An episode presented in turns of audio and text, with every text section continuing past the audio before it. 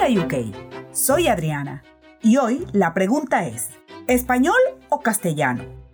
¿Cuál es la manera correcta de hablar nuestro idioma?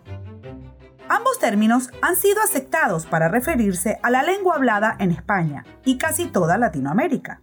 Sin embargo, la RAE, la Real Academia Española y otras autoridades de la lengua española han hecho hincapié en recomendar el uso de la palabra español por sobre castellano.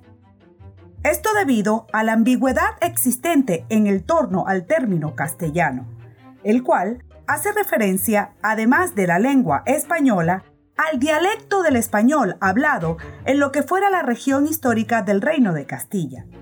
Es el mismo caso que el gallego, vasco y catalán, entre otros.